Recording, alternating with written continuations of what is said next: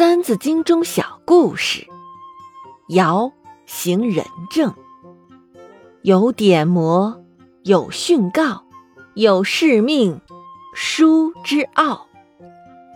《尚书》又称《书》或《书经》，是中国第一部上古历史文件和部分追溯古代事迹著作的汇编。它保存了商周，特别是西周初期的一些重要史料，也是中国最古老的一部皇室文献。一共分为六个部分：一典是立国的基本原则；二模即治国计划。三训，即大臣的态度；四告，即国君的通告；五事，起兵的文告；六命，国君的命令。这本书的内容就像现代的政治档案，其中包括了大臣给君王的奏书、君王颁布的法令，还有作战的命令，以及大大小小由政府发出的公告。可以说是中国古代珍贵的宝典，如第一篇中的尧典，让我们知道了尧帝是如何的爱护百姓、治理天下的。今天就带来一个尧行仁政的故事。尧名放勋，是远古时期著名的仁君，传说是黄帝的后裔。陶唐部落的领袖，史称唐尧。尧在二十岁时就被众人拥戴，登上了帝位。尧帝是中国历史上一位著名的贤德君主。据说他掌管军位，成为天子后，仍然非常勤奋，生活也很简朴。他制定法度，禁止欺诈，让人们懂得诚信。他开启民主。让百姓对国事发表自己的意见。他划定九州，初建中国，钦定立法，广修水井，推动农耕，兴办教育。尧帝在位七十年，爱人民，行仁政，把国家治理得井井有条，很受人民的尊敬。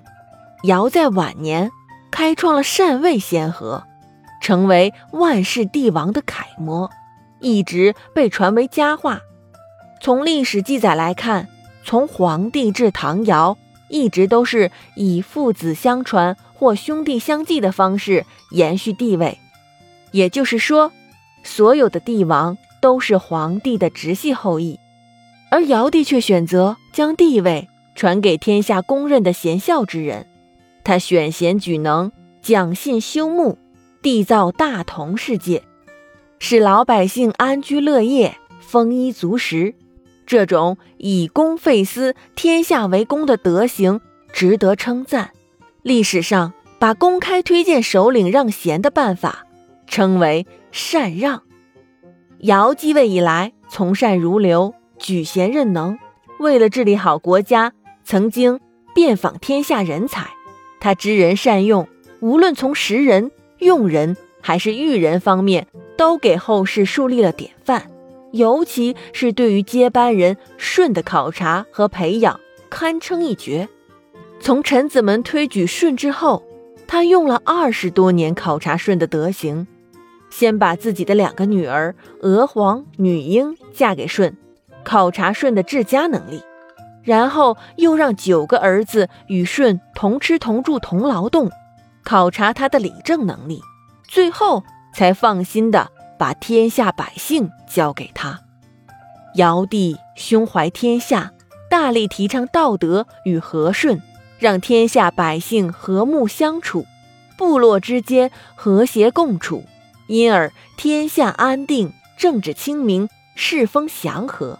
所以后世关于尧的传说多歌颂他的仁德和功绩，甚至把他神化了。这些。在《尚书》的第一篇《尧典》中都有记载，有典谟，有训告，有誓命，书之奥。说的，就是这部《尚书》。